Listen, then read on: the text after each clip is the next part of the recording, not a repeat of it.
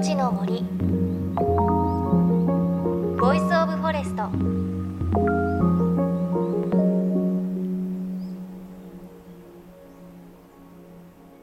おはようございます。高橋真理恵です。いのちの森 Voice of Forest。さあ3月3日はひな祭り桃の節句ですね。旧暦だと桃の花が咲く時期ということが由来しているんですが実際今の時期綺麗に咲いているのって梅の花ですよね。千葉県のあたりでも先週綺麗に梅が咲いていると聞きました。で我が家の梅の花もですね綺麗に咲き始めました。お庭にはこうチューリップなど春のお花の苗植えているんですがまだチューリップとか芽が出ていないのでひときわ目立って咲いているんですよね。あと今の時期だとこう歩いていると黄色いちょっと桜の花に似ているロウバイなんかも綺麗に咲いてますよね。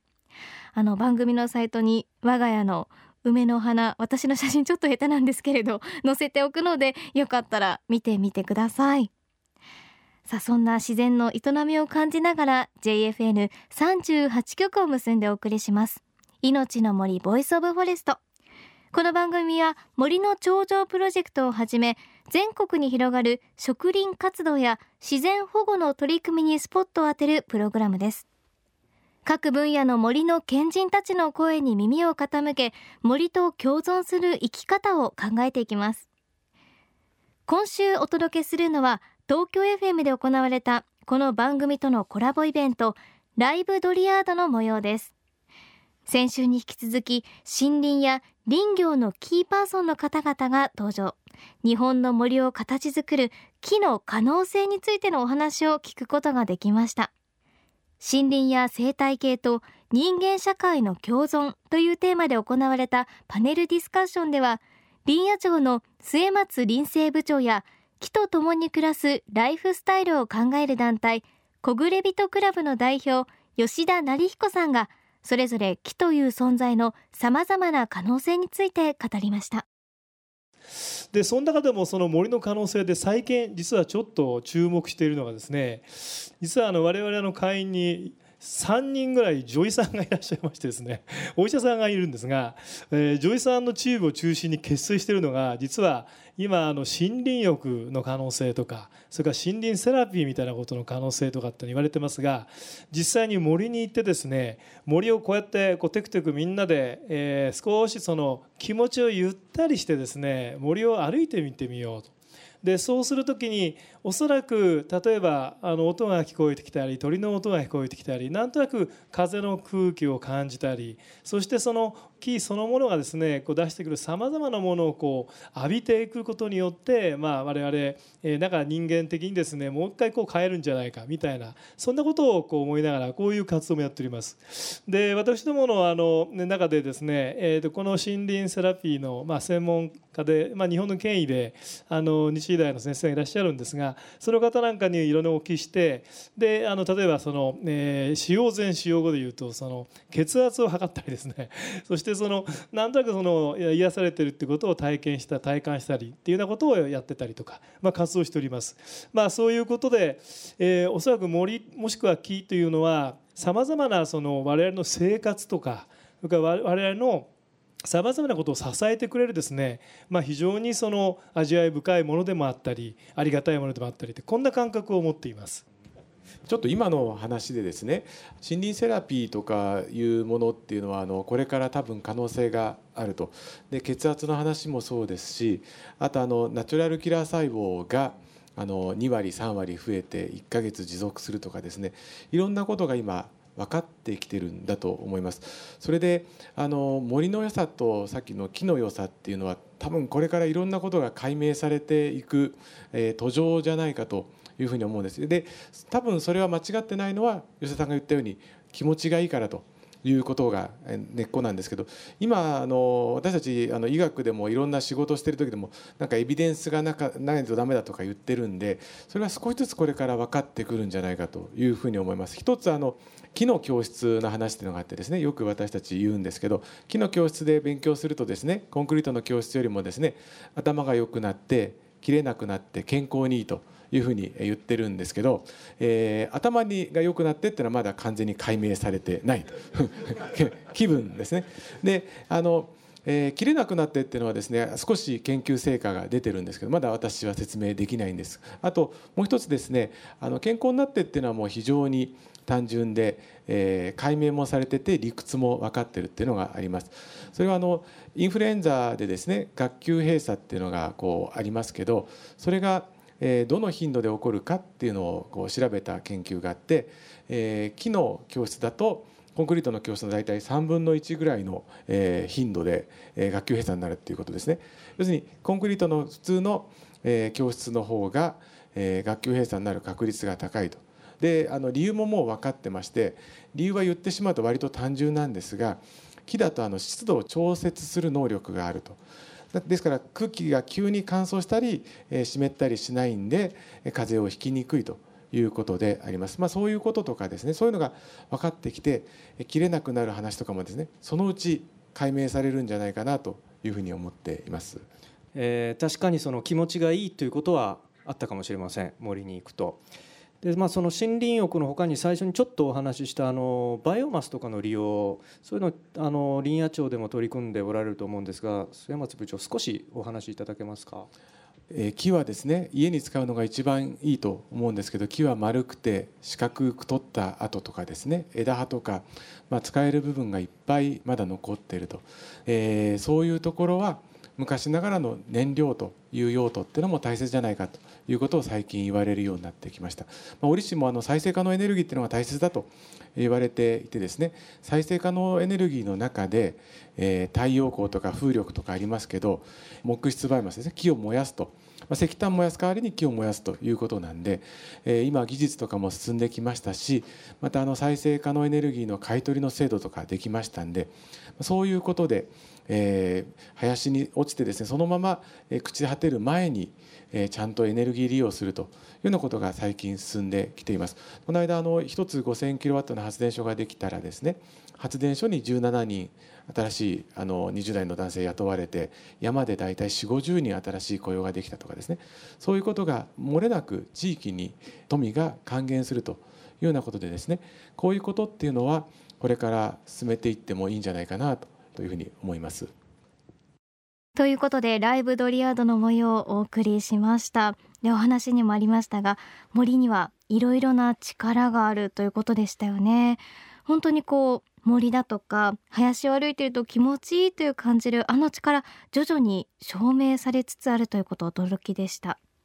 であと末松林生部長もおっしゃっていましたがインフルエンザによる学級閉鎖が、まあ、コンクリートの教室に比べて木の教室の方が3分の1ほど減っているということでもっとこう生活に森の力だとか木の力を取り入れる工夫いろいろ考えていきたいなと思いました。さてこの後は森の頂上プロジェクトへ黒柳徹子さんからの応援メッセージです。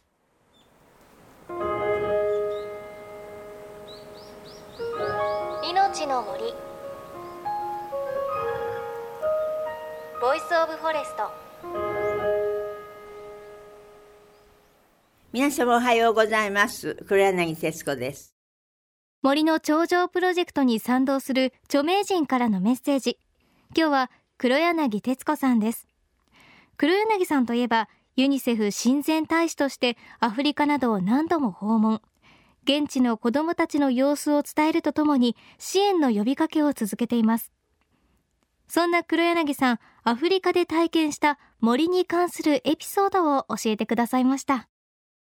そうですね。あの何といってもアフリカの上っていうのは雨が降らないっていうことなんですね。今この頃日本やなんかとかあの雨がニューヨークもそうですけど雨がとても降っちゃって水がもうどんどんどんどん入り込んできて大変なことになってるというのにアフリカでは本当に干ばつが続いてるんですね。やっぱり干ばつができる一番大きい理由はやっぱり木がないからということでであの木というものもやはり確かに仕方がないんですけどやっぱりみんながあの食べ物をあの煮たり焼いたりするのに切ってしまったりそれからまた動物が小さい芽が生えてる時に食べてしまったりそれからとにかく昔あのサハラ砂漠全部木が生えてたって聞いてそんなの嘘だろうと思ってたんですけどニジェールっていう国へ行きましたら本当に20年で国の半分がもう砂漠になっちゃうんだってことが分かったんですね。それ雨が降らないから。で結局みんなは村を捨ててどんどん南下していくだから今もうどんどんサハラ砂漠の、まあ、サヘルっていうんですけど南端がどんどん下の方へ下がってきちゃってる状態なんですね。そこをはっきり見ましてニジェルっていうとこは、まあ、63度もあるんですね。暑いから。でそこで木を生やすの大変なんですけどとにかく木が生え生えないことにはその雨が降らないということで、まあ、ユニセフをはじめとしていろんなところで要するにその砂漠の真ん中に木を植えるという私も手伝ったんですけどビニールの、まあ、皆さんもやってらっしゃると思うんですけどビニールのこう筒みたいなところに土を入れて一個ずつ種を入れてあのあの辺あたりはねあのアカシアが一番早く伸びてしかも動物が食べないっていうことがとても重要なんですね。それでアカシアがいいというようなことでアカシアの種をずっとまいてってで1万本ぐらいのそういう筒を作ってそこに、まあ、近いところから水持ってきてその水をそこの大地に持っていくってことはもう大変なことなんですけどとにかくまあその筒の中にお水を入れてでしばらく待っていてまあその時はちょうど10センチぐらいになった時に砂漠の真ん中に掘ってねその土の中にずっとそれを埋めてでも本当に1万本って言ってもね砂漠のとこ行くともう本当にちょろちょろっとしかでもないんです。でももういろんなあの難民の人たちやなんかが遠くの方から水ね持ってきてまいたりなんかして。でそんなことやってましたらね本当にねパラパラパラって上から雨が降ってきてそんなことでももうねあの雨は降りたくてしょうがないんだなと思いましたけどあの木がないと上がっていく水蒸気がないから全く雨降らないんですね。でもそれだけでもそこにそういうことやってるとちょっとでもパラパラって雨が降ってあれがどんどんどんどん増えていけばやっぱりあのいい循環になって人々がまたも帰ってね来られるようになるんだなと思ってこれがあのうまく根付けばいいと思って継続していくことは絶対必要だと思いますね。だから本当に木を植えるってことはもう何より大事、まあ、水もそうですよね。水と木これは命をあげることになると思います。ということで黒柳さんのお話でしたがサハラ砂漠昔森があったっていうのはね驚きですよね。で木がないとその木からの水蒸気が上がらずに雨が降らないということなんですね。さあ最後に黒柳さんから森の頂上プロジェクトへのメッセージです。やっぱりあのこういうことをお考えになるってこと本当素晴らしいと思うんですね。いろんな応援ありますけどやっぱりこういうご専門の鎮守の森の先生もお入りになってらっしゃって「まあ、徹子の辺にもおいでいただいたんですけどいろいろなぜ鎮守の森の木が大事かというようなお話も伺ったし万里の長城にいらっしゃって先生がねあの辺のところのあのこういうどんぐりみたいなものを拾って前はこうどんな木が生えてたのかってそれは何を植えてもダメなんで中国じゃもうダメですっておっしゃってたらしいんですけど先生はそこでいろんなどんぐりとかいろんなものを拾ってあのこういう木がいいってそういうのは絶対生えるからっておっしゃってあのいろんなボランティアの人たちと一緒にその木をそこに植えたらば本当にそこに森ができてあの中国の人が手品かっておっしゃったぐらいだそうですからやっぱりそこに生えてるものを生やせば絶対に生えてくるっていうことですもんね。それとやっぱり人間は土を触ったりあのこう草とかそういうものに触るっていうのは本当にやっぱり自然に帰るって言いますけどもやはり誰だってあのみんな子供の時遊んだことが一応あるのでいろんなことを思い出したりしてね体にもいいと思いますしみんなで力を合わせて何かできるんだったらなおのこといいと思いますよね。命の森 Voice of Forest そろそろお別れのお時間です。黒柳徹子さんありがとうございました。あの森の頂上プロジェクト副理事の宮脇さんの潜在自然植生も黒柳さんご存知でしたよね。たくさんの方にインタビューなどされていると思うんですがさすが黒柳さんといった感じです。さあそして前半ライブドリアードの模様では血圧やあとナチュラルキラー細胞子どもの健康にも森焼きが関連しているというお話でしたがまだまだ森や木いろいろな可能性がありそうですよね。さあ番組では森の頂上プロジェクトへの意見や質問あなたの身近な森や自然例えば屋敷林とかあと鎮守の森そしてあなたの森の記憶などメッセージお待ちしています。命の森 Voice of Forest お相手は高橋真理恵でした。黒柳さんの頭の中どんぐりも入ってるのかな？命の森。ボイスオブフォレスト